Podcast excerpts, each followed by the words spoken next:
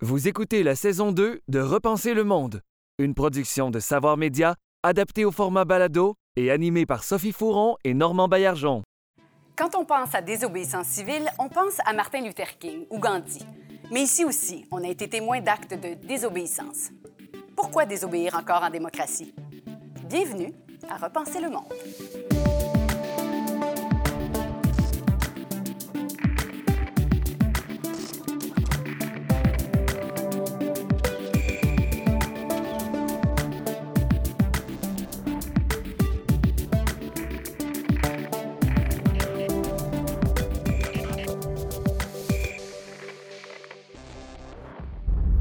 Bonjour, bienvenue à Repenser le monde. Aujourd'hui, on parle de désobéir, plus précisément de désobéissance civile.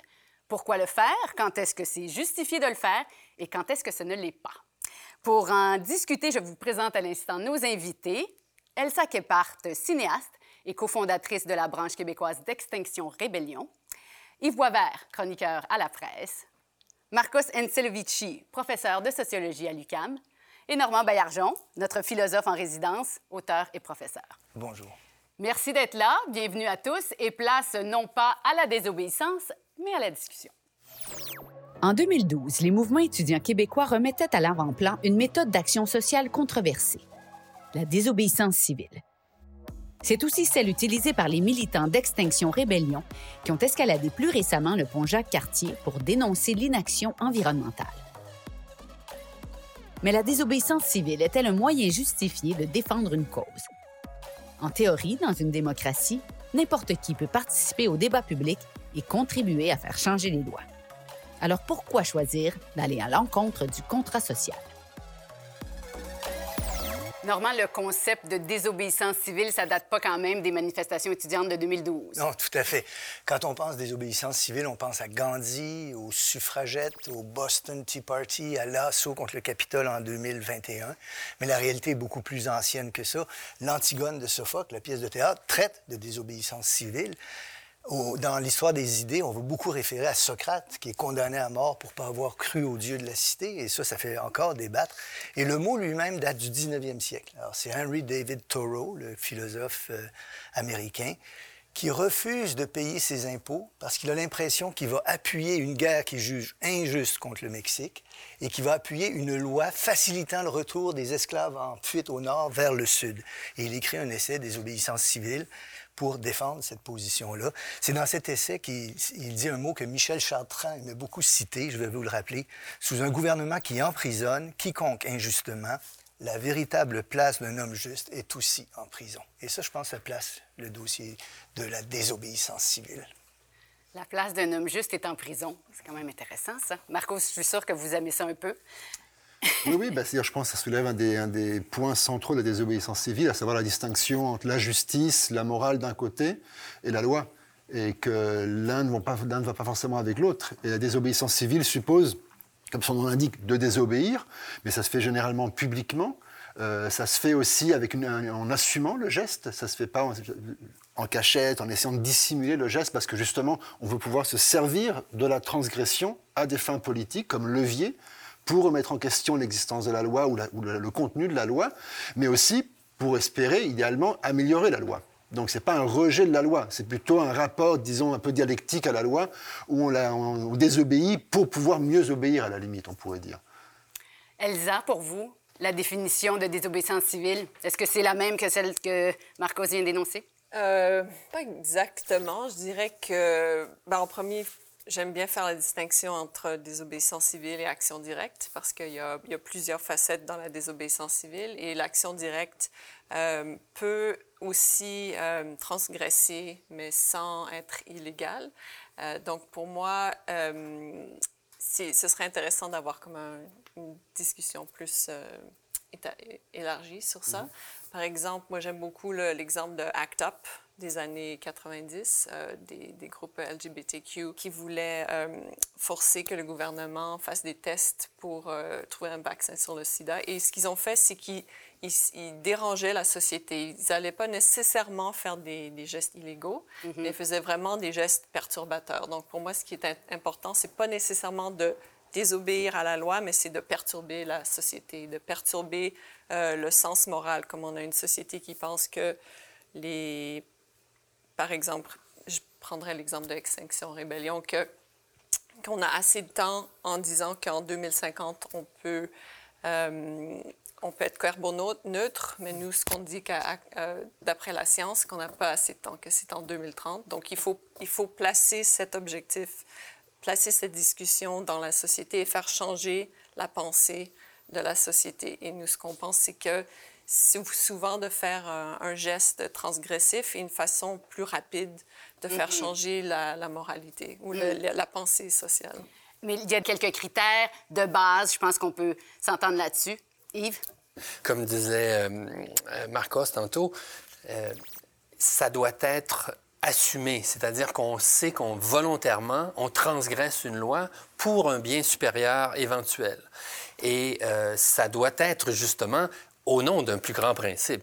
Alors, écoutez, ça a été essayé par toutes sortes de causes. Et là, évidemment, c'est à chacun de juger si cette cause-là vraiment était valable, parce qu'il y a une subjectivité. C'est ça le danger, entre guillemets, ou le péril de la désobéissance civile, c'est que moi, citoyen, je décide ou je déclare que cette loi, euh, par exemple, hein, aux États-Unis, on l'a vu dans les gens qui empêchaient l'entrée dans les cliniques d'avortement.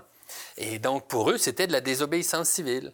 Alors, euh, mais en même temps, on sait que le respect absolu des lois, euh, ben, euh, c'est impossible. C'est-à-dire qu'il faut qu'il y ait des ruptures à, travers le temps parce que sinon, ben, l'esclavage n'aurait pas été aboli, les femmes n'auraient pas eu le droit de vote. Il a fallu qu'une femme en 1872 vote illégalement sous un, sous un faux prétexte, mais il se fasse condamner à 100 dollars d'amende pour avoir voté illégalement, mm. pour que ensuite on alimente le débat des suffragettes. Donc souvent on utilise ça pour aller euh, ou dans l'espace public ou devant la cour pour euh, plaider cette, ce bien supérieur. Et je vais aller plus loin que ça. On a même tenté, particulièrement aux États-Unis, de l'introduire dans le droit, c'est-à-dire comme une, la partie d'une défense en droit criminel en disant c'est une défense de nécessité. Et des fois, ça a fonctionné. Dans un cas, c'était une association cycliste qui avait bloqué l'entrée. On avait aboli une piste cyclable à New York et euh, il y avait un groupe qui avait euh, bloqué l'entrée de cette nouvelle voie pour les automobiles.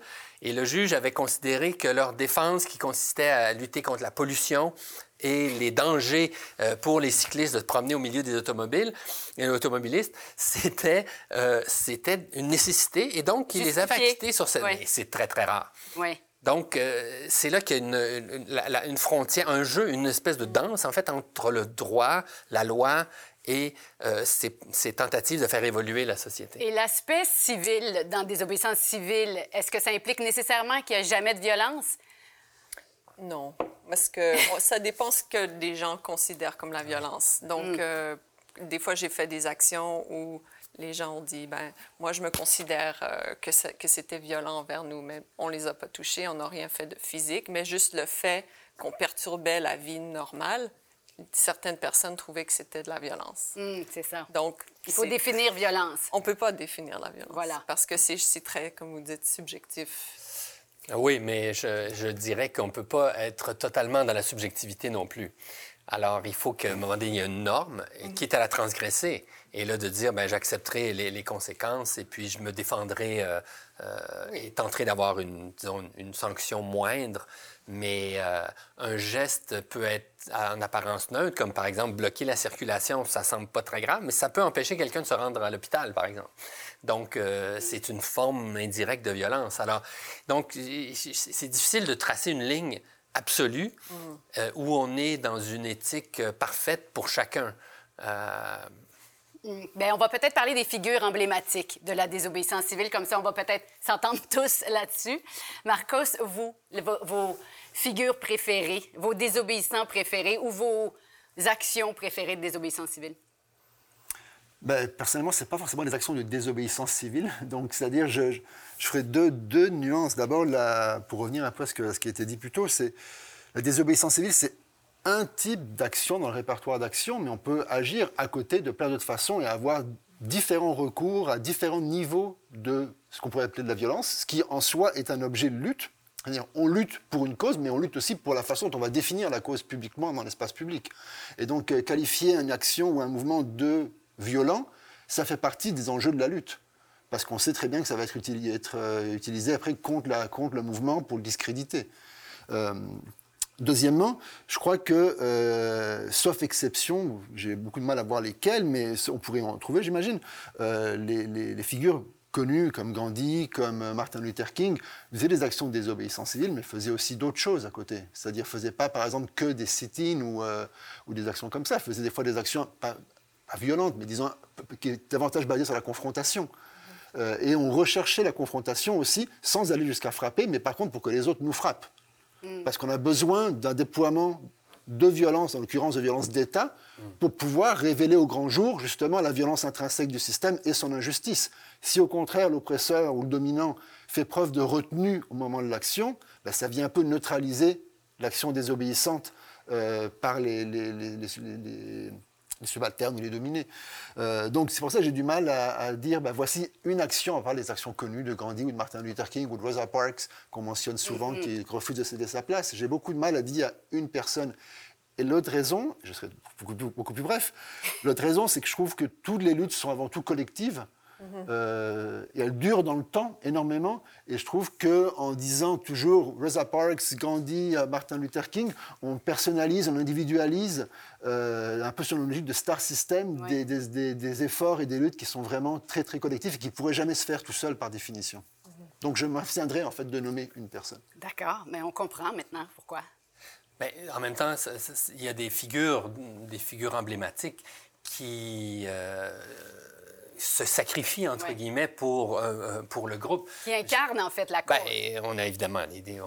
Mandela est un, un, cas évident. Sakharov, euh, les réfusniks en URSS. Alexei Navalny, euh, mm -hmm. qui retourne en Russie après avoir été empoisonné par l'État au péril de sa vie, retourne là, sachant qu'il va être emprisonné injustement, pour euh, faire vivre l'opposition au régime euh, russe. Mais là, euh, en même temps, en, en, fouillant un peu, on voit que ça, ça, ça, peut être revendiqué par toutes sortes de gens. Au nom, justement, en reprenant les principes de Thoreau, il y a un type qui, a, qui s'était fait arrêter pour euh, excès de vitesse. Et il a plaidé la désobéissance civile en disant qu'il ne voulait pas payer de taxes parce qu'il était contre telle ou telle politique du gouvernement québécois. Ça n'a pas fonctionné. bon. parce qu'on peut être en désaccord avec plein de choses aussi. Alors, mais évidemment, ça ne représente pas nécessairement de la désobéissance civile. C'est aussi que on a aussi des mécanismes juridiques de contestation mmh. des lois elles-mêmes avec la Charte des droits. Il n'y a rien de parfait, évidemment, ça prend, il y a des coûts associés à ça et c'est compliqué, mais il n'en reste pas moins que c'est nouveau, ça, ici. Ça fait, euh, ça fait même pas 40 ans. Si vous regardez ce que les juges disaient des tentatives de désobéissance civile, justement, en disant, ben, écoutez, ça, ça va être subjectif, et on nous demande, en acquittant les gens, de faire de la politique puis de changer le droit criminel, ben, maintenant, on demande aux tribunaux de juger de la raisonnabilité des lois. Alors, euh, c'est un autre arsenal de contestation de l'ordre établi, entre guillemets. Mm. Mais quand on parle de subjectivité, Normand, si on se place du côté de, de, du désobéissant, euh, de la loi ou même des historiens, les définitions ne sont pas nécessairement les mêmes. Oui, puis je pense qu'on découvre en en discutant à quel point c'est un concept qui est difficile à cerner, celui ouais. de désobéissance civile. En philosophie, une idée qui est la suivante, elle vient de Wittgenstein, deux secondes, là, c'est qu'il y a certains concepts qui ont des définitions claires et uniques. Il y en a d'autres qui ont plutôt un air de famille entre eux. Ils se recoupent et ils sont... Et celui-là, il est peut-être comme celui-là, en, en raison, par exemple, du rapport qu'il entretient avec le droit en raison qu'il entretient avec les types d'actions que les individus peuvent mener, en raison du rapport qu'il peut avoir avec la violence, en raison euh, du rapport qu'il peut avoir avec d'autres types d'actions qui peuvent s'en réclamer ou non. Ce qui fait que ça fait un réseau assez complexe et difficile à cerner. On verra plus tard dans l'émission qu'il y a des gens qui ont tenté de le cerner quand même, mais ça reste un concept qui n'a pas une définition, je pense, simple, unique et universelle et consensuelle. Voilà ce que je risquerais. Elsa, j'ai envie de parler de votre expérience avec euh, Extinction Rébellion. Vous avez usé d'actes euh, Grandiose. grandioses, impressionnants, qui ont certainement dérangé. Oui. Est-ce que vous étiez vous-même euh, sur le pont Jacques-Cartier Non. ce matin-là? Non, non. Pour dénoncer, en fait, il faut le préciser, l'inertie des gouvernements en matière euh, environnementale. Donc, vous n'étiez pas sur le pont vous-même? Non, non, mais j'étais sur la rue René Lévesque l'après-midi. Donc, quand on a fait, quand le journal de Montréal a dit chaos écolo, j'étais la deuxième partie du chaos écolo. Euh, non, mais j'étais au courant de, de l'action euh, du pont. Euh, je, ça ne veut pas dire que je l'ai organisée, Oui. parce qu'il faut vraiment que je ne veux pas être inculquée de organisation. Euh, mais non, j'étais au courant et c'était c'était un groupe d'activistes qui voulaient faire une action qui nous ont approchés et on, on était d'accord pour la faire sous la bannière de XR. Et ça, ça donnait que partout à travers le Canada, ce jour-là ou cette semaine-là, on allait faire des actions qui ciblaient des, des ponts. Pourquoi est-ce que vous avez choisi, en fait, vous avez accepté Oui, d'embarquer? parce que ça nous semblait la plateforme la plus euh, connue et vue pour propager un message d'urgence, qui est que l'urgence d'agir et que l'inertie des gouvernements va causer la mort de millions, sinon de milliards de personnes.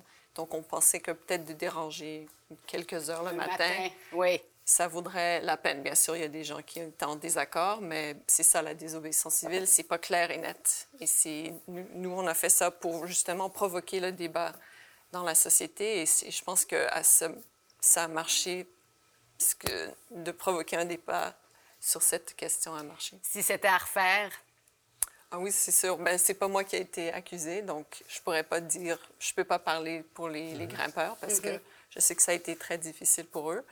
Euh, mais, mais pour vous, c'est nécessaire, ce genre de- d'action, de, de désobéissance ou de...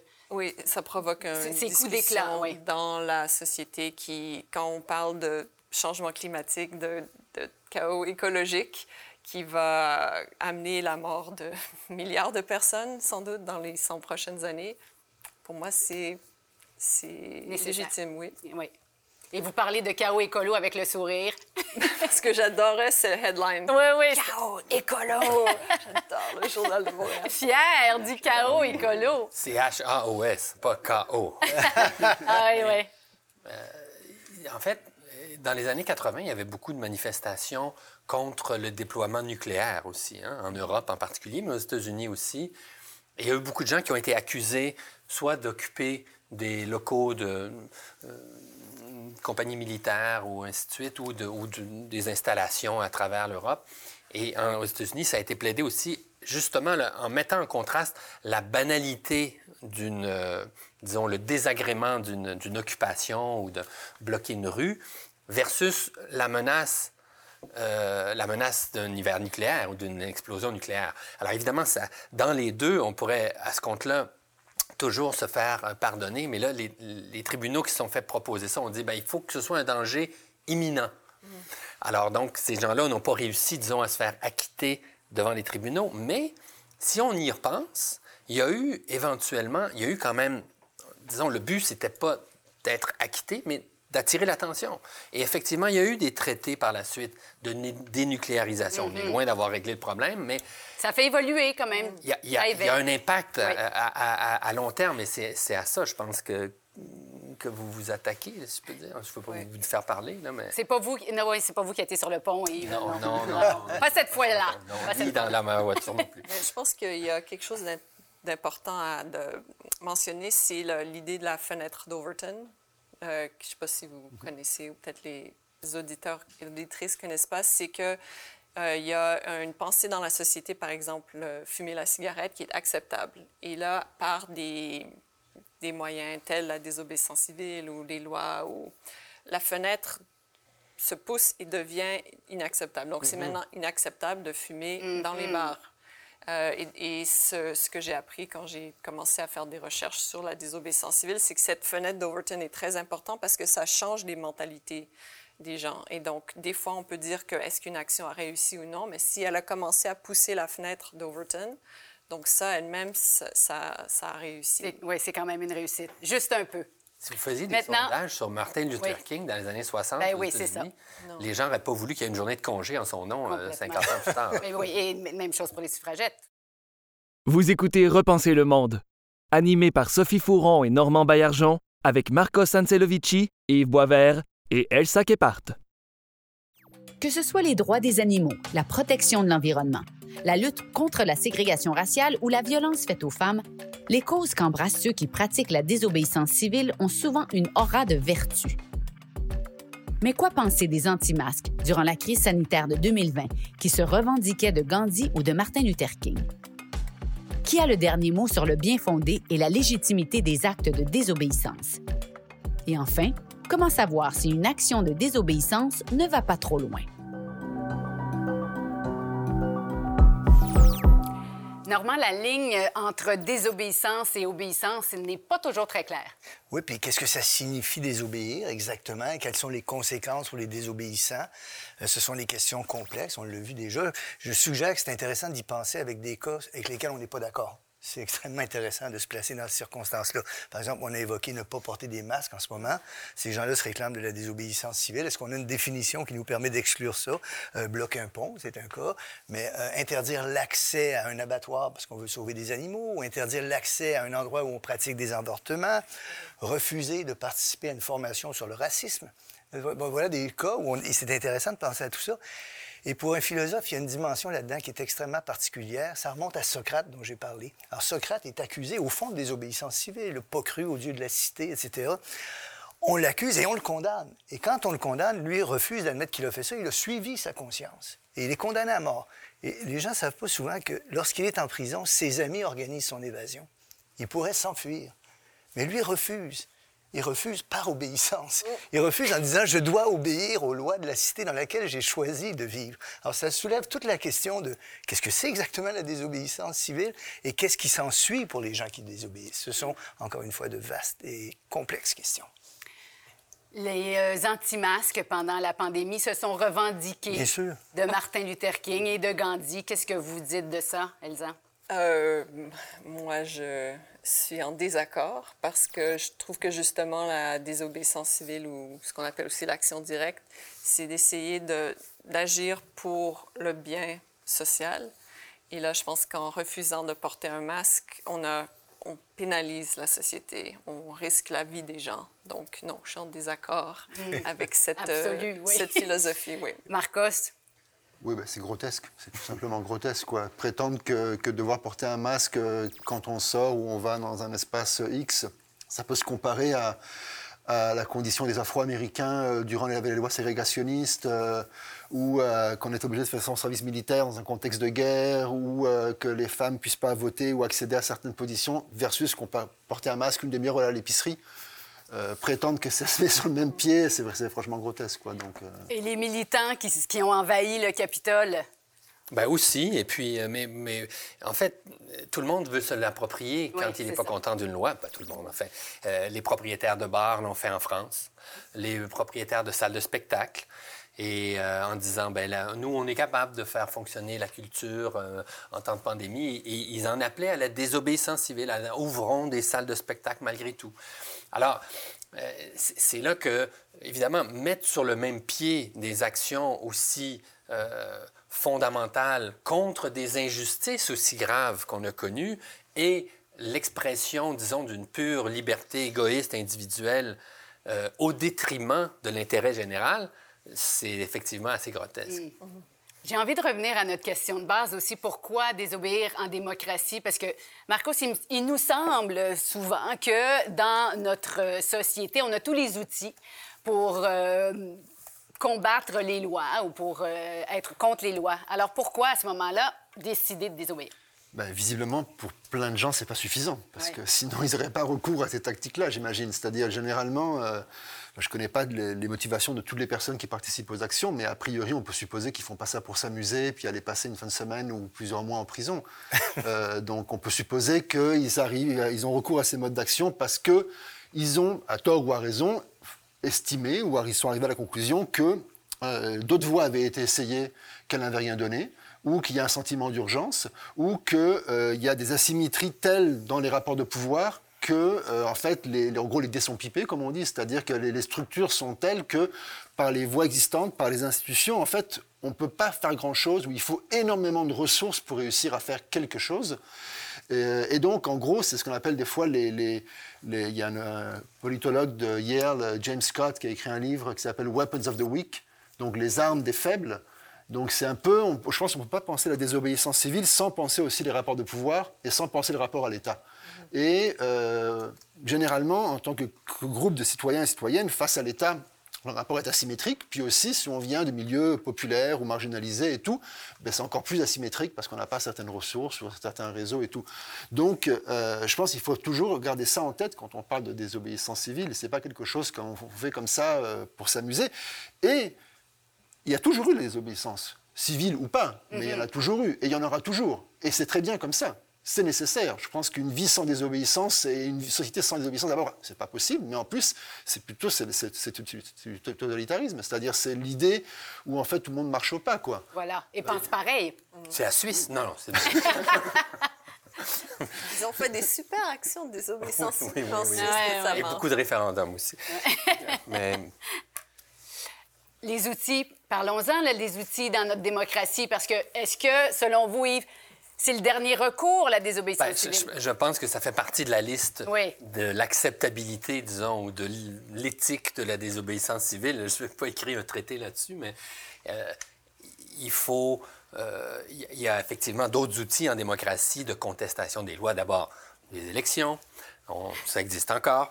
Et, euh, et ensuite. Quand vous entendez ça, les élections, Non, non, non, mais c'est- peut-être pas, pas suffisant. Je m'excuse de vous interrompre. Je commence par l'évidence. Oui.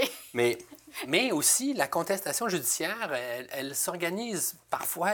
C'est vrai qu'il y a un, un problème d'accès à la justice, mais pensez à toutes les luttes sociales qui ont avancé grâce à des contestations judiciaires ou par des gens qui initiaient des contestations par exemple, pour euh, euh, le mariage gay, euh, et vous parliez de, la, fenêtre tantôt qui change, j'appelle ça l'opinion publique, là, mais en très peu d'années, les gens ont changé d'idée là-dessus.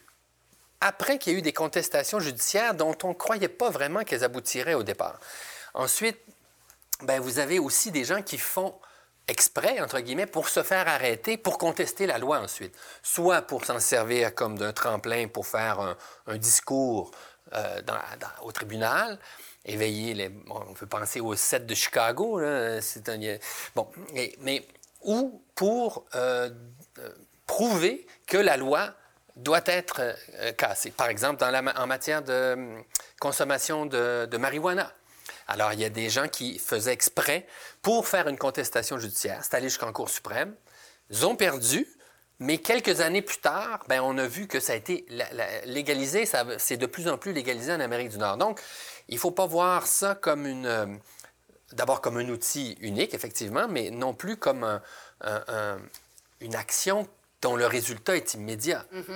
Euh, mais effectivement, avant d'en arriver à désobéir officiellement à la loi, ben, il y a d'autres mécanismes de, de- il y a d'autres mécanismes à l'intérieur de la loi. Oui, c'est ça.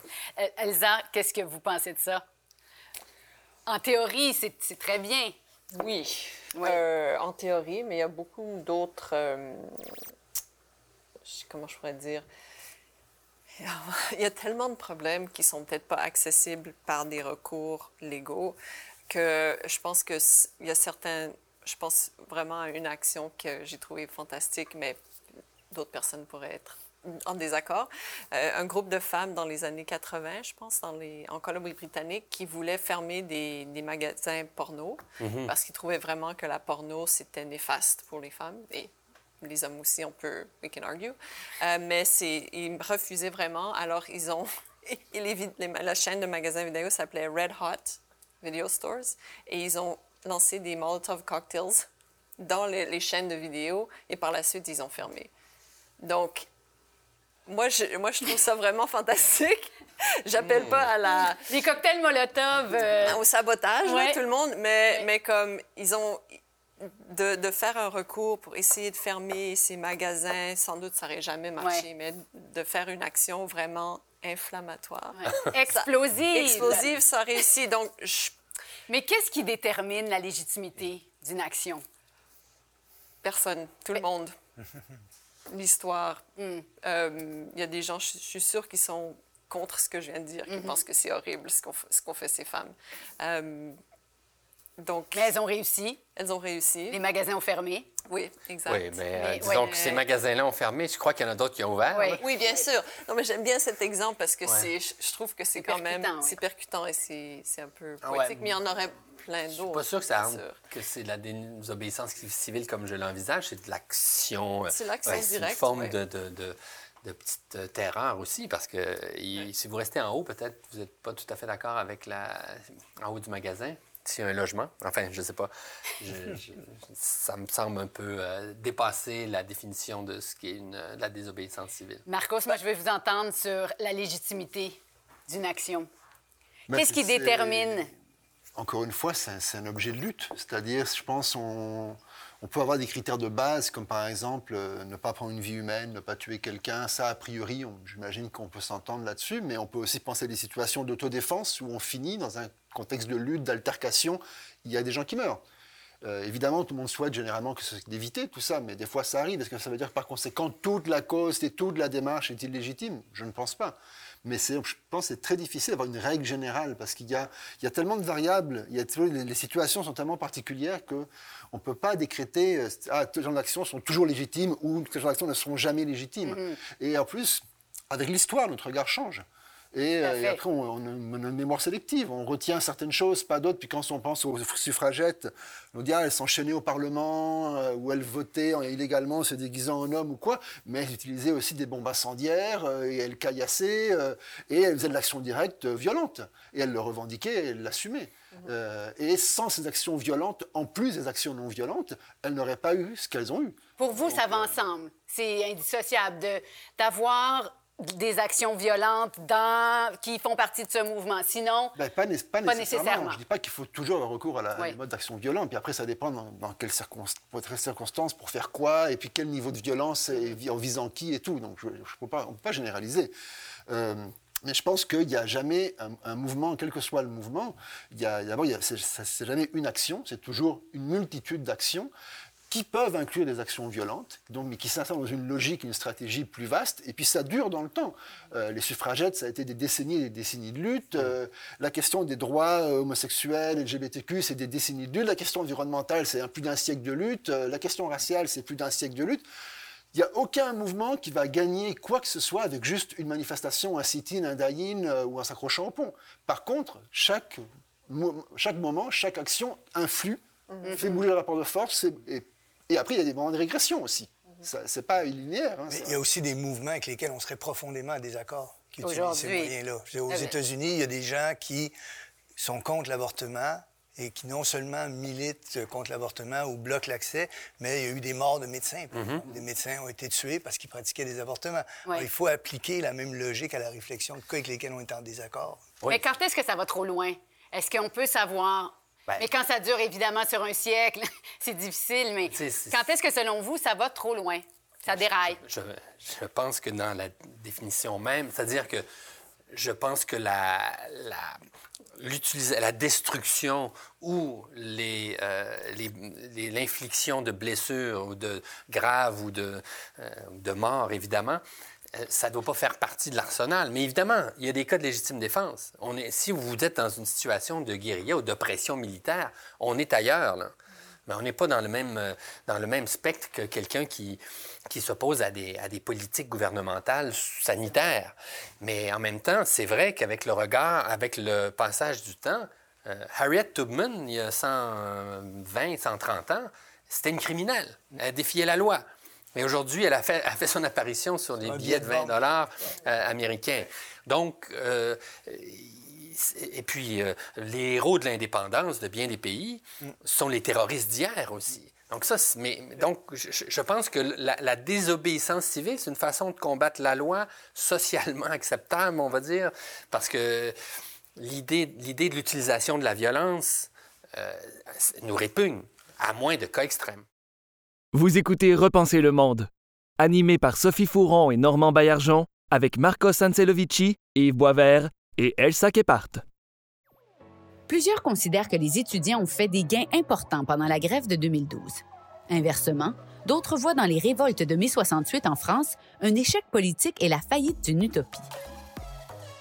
Les désobéissants dérangent, ce qui engendre souvent du ressentiment dans la population.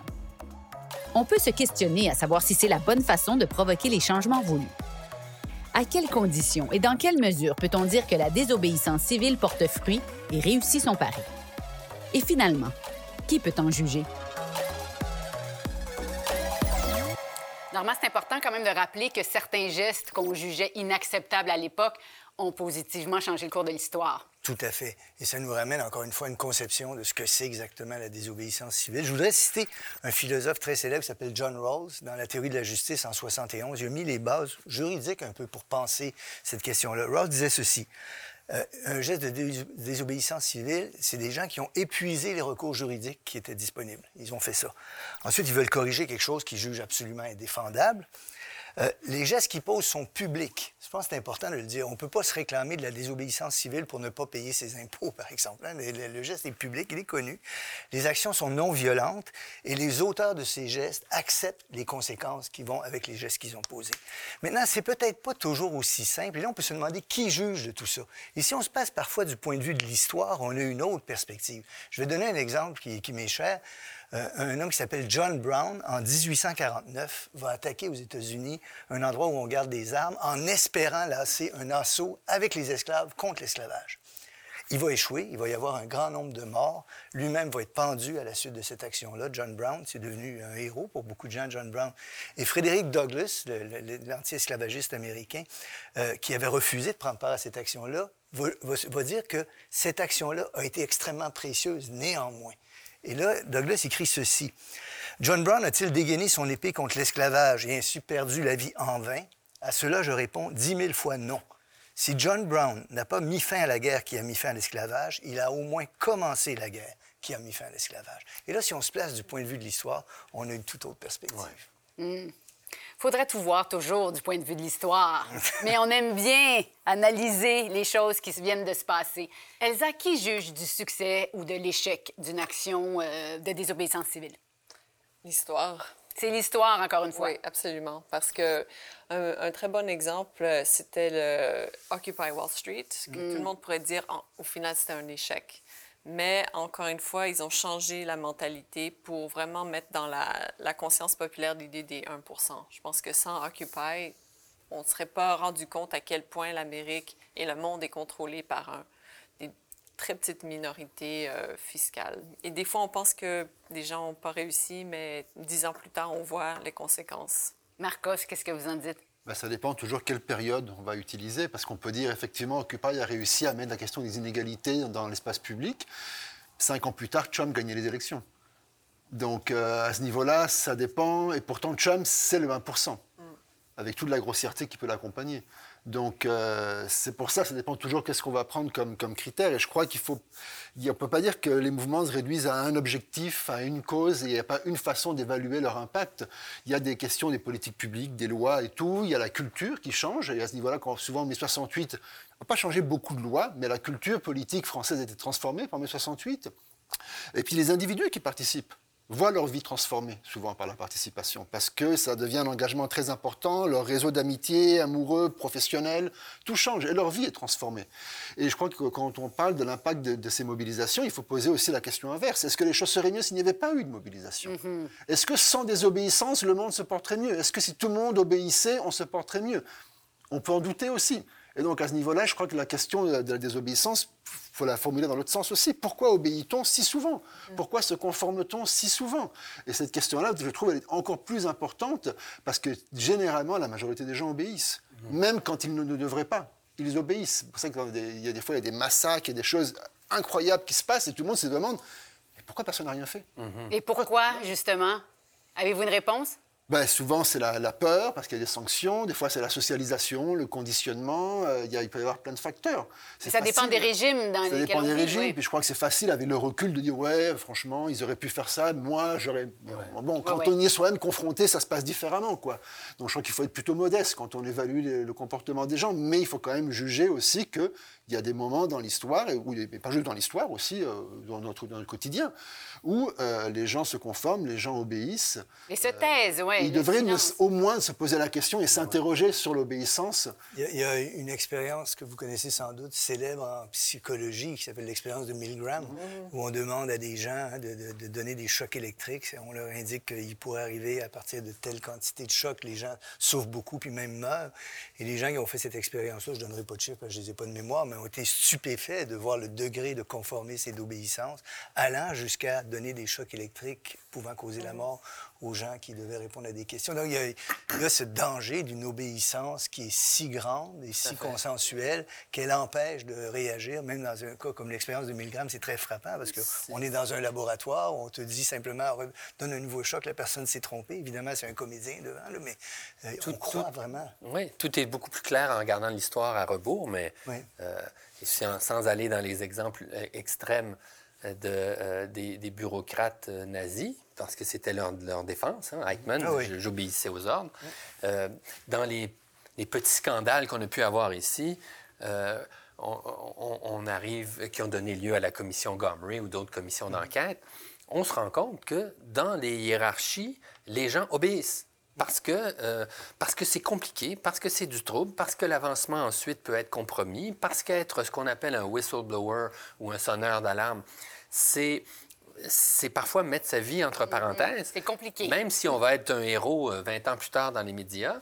Euh, et, et donc, donc, c'est naturel d'obéir. Et donc, c'est c'est aussi intéressant de voir qu'on obéit 20 ans ou 50 ans plus tard à ce qui est devenu une norme que certaines personnes plus visionnaires ou plus courageuses aussi ont, vu ou ont décidé de faire euh, avec, avec le, le- un coût personnel aussi, parce que ne pas obéir, ça comporte un coût personnel. L'opinion publique, est-ce que c'est absolument essentiel d'avoir les gens derrière nous pour que ça réussisse? Ça dépend du pourcentage. C'est parce que ça se peut que s'il y a trop peu de gens qui sont en désaccord, donc l'action sera inutile. Euh, mais donc, je pense que c'est c'est vraiment it's a numbers game. Je dirais c'est un jeu de chiffres. Oui. Euh, parce que je connais un cas vraiment célèbre, c'est des, des activistes qui, qui voulaient fermer un laboratoire euh, de, de tests contre les animaux. Ils étaient tellement, ça s'appelait Stop Huntington Animal Cruelty, c'était tellement efficace dans leur méthode, parfois un peu euh, perturbante, qu'ils ont fermé cette, cet euh, laboratoire. Mais parce qu'ils ont réussi, on les a mis en prison. Et personne ne savait qui ils étaient. Il n'y a eu aucune personne qui voulait plaider leur cause parce que leur, l'opinion publique était, très, était négative parce que, oui, ils ont réussi, mais en terrorisant des, des gens associés à ce laboratoire. Donc, si l'opinion publique aurait été en leur faveur, peut-être que ça n'aurait pas abouti à 50 prisons pour ces Mais activistes. comment on fait pour avoir l'opinion publique? Mais je en pense aussi, on, on voit toute la, la- la complexité aussi de ce concept Ben de oui. désobéissance civile, parce que c'est pas uniquement des actions, c'est aussi du militantisme. C'est-à-dire qu'on espère convaincre les gens que la cause pour laquelle on se bat est juste. Et si on commence en ayant très peu de gens qui sont d'accord avec nous parce que c'est impopulaire ou c'est pas historiquement dans, dans l'histoire de la société dans laquelle on se trouve, c'est pas présent, on vise aussi à convaincre, on vise aussi à expliquer, on vise aussi à donner des raisons. Donc, il y a- il y a un travail de militantisme qui concerne, qui, qui est un travail d'éducation. Je dirais un travail de communication aussi. ça, ça prend des gens qui sont capables de faire passer le message pour que les gens suivent. Marcos, vous, le, le- au sujet Ben, de l'opinion publique? Oui, le best, d'abord, c'est pas, on ne peut pas l'ignorer, mais c'est pas quelque chose de statique. C'est dynamique et, et les actions contribuent à la transformer, en tout cas potentiellement. Et donc, je crois que si on prend euh, comme critère, bah, il faut qu'on ait l'opinion publique derrière nous pour faire quelque chose, bah, là, on peut se demander, parce qu'on a vraiment besoin de faire quelque chose dans ce cas-là. Mais sou- souvent, au point de départ, souvent, au point de départ, l'opinion publique est contre nous. Et euh, il s'agira petit à, petit de la convaincre, puis d'expliquer, puis de, de débattre, d'amener dans le débat public des questions qui sont jamais posées, des sujets dont on discute jamais. Et ça, je pense, c'est un des rôles aussi des, des gens qui militent. Je me souviens d'avoir rencontré l'avocat des Pussy Riot en Russie. Il défendait aussi des, euh, militants écologistes euh, et, il perdait toutes ses causes d'ailleurs. Et, euh, d'interroger aussi les gens dans la société. La cause LBGTQ en Russie c'est pas, pas très avancé. Alors, si vous pensez juste à l'opinion publique du moment, bien, effectivement, euh, il n'y en a pas besoin de désobéissance, puisque à ce moment-là, si l'opinion publique est favorable, le gouvernement va faire des lois en conséquence. Alors, il faut l'évaluer dans le temps. Maintenant, il ne faut pas penser que le résultat judiciaire va être la conclusion de euh, l'action elle-même.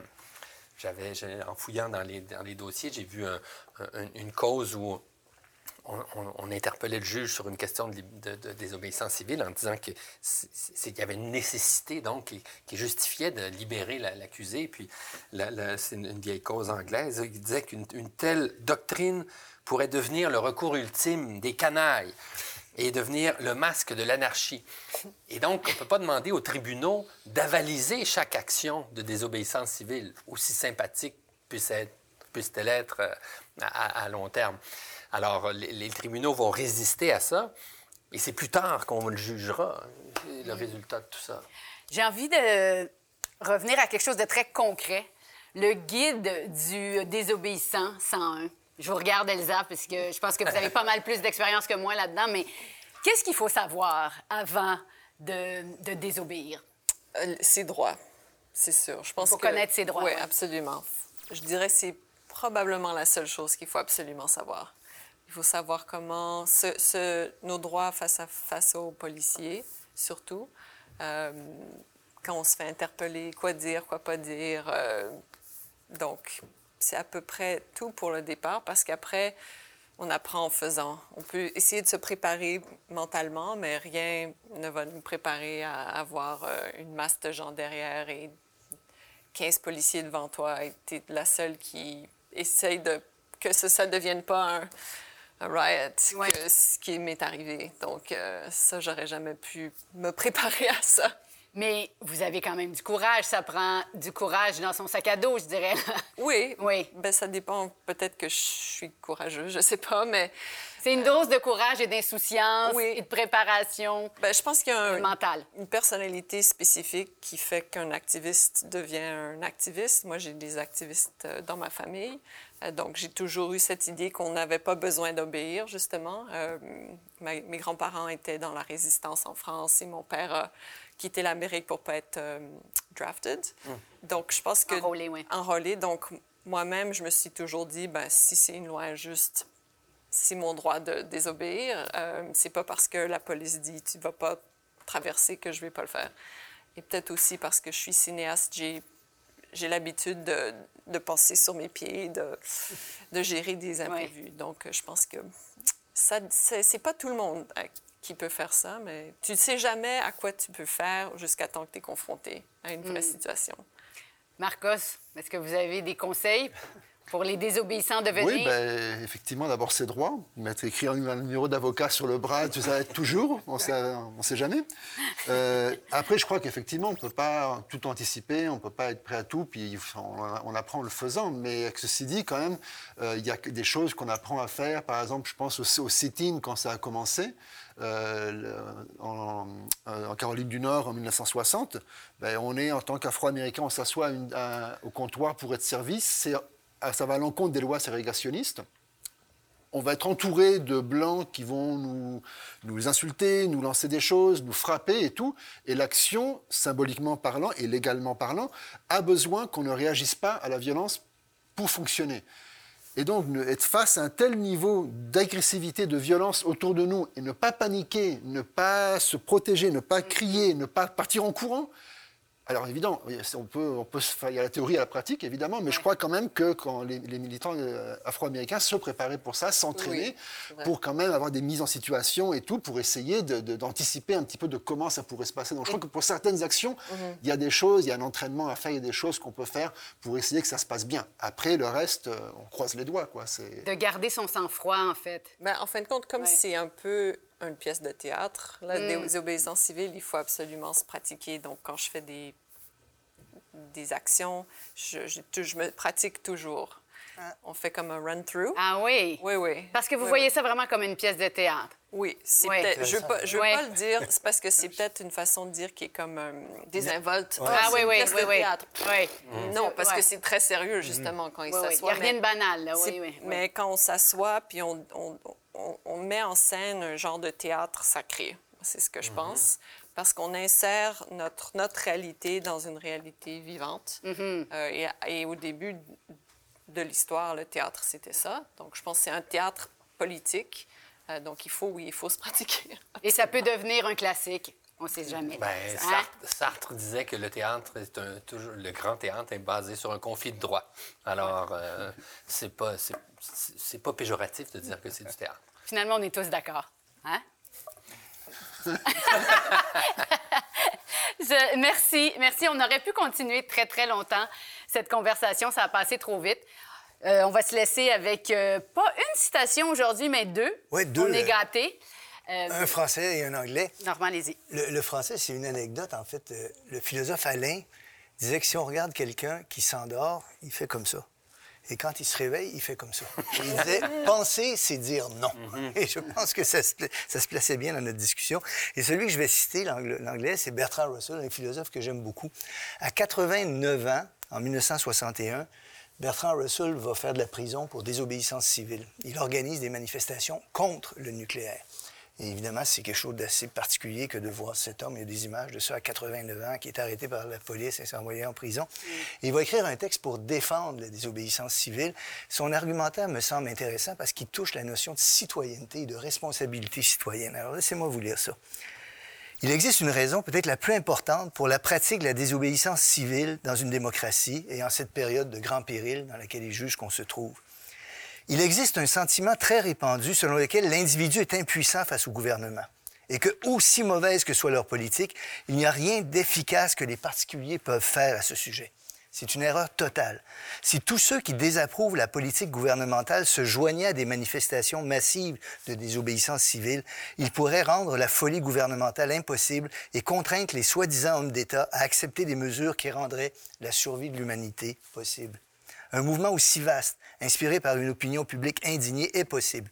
Il est peut-être imminent. Si vous vous y joignez, vous ferez quelque chose d'important pour préserver votre famille, vos amis, vos compatriotes et le monde. Bertrand Russell, 1961. Je pense qu'on opine du bonnet. C'est très beau. Merci, Normand. Merci à vous tous d'avoir été là. Si vous voulez des suggestions de lecture sur la désobéissance civile, je vous invite à aller voir les capsules des bibliothécaires de la Grande Bibliothèque sur notre plateforme et à notre antenne. Je vous dis au revoir. À la prochaine pour repenser le monde ensemble.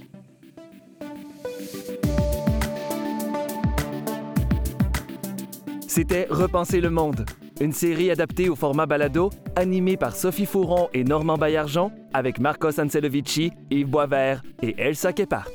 Merci à toute l'équipe.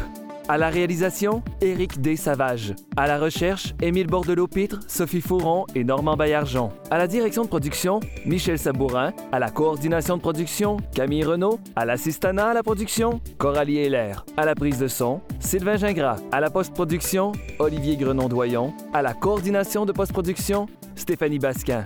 À la production déléguée, Anne-Marie Simard. À la direction générale et à la production exécutive, Nadine Dufour. Avec la participation de Jérémy Desbiens. La musique de ce balado provient de BAM Music Library. Repenser le monde est produit en partenariat avec le gouvernement du Québec.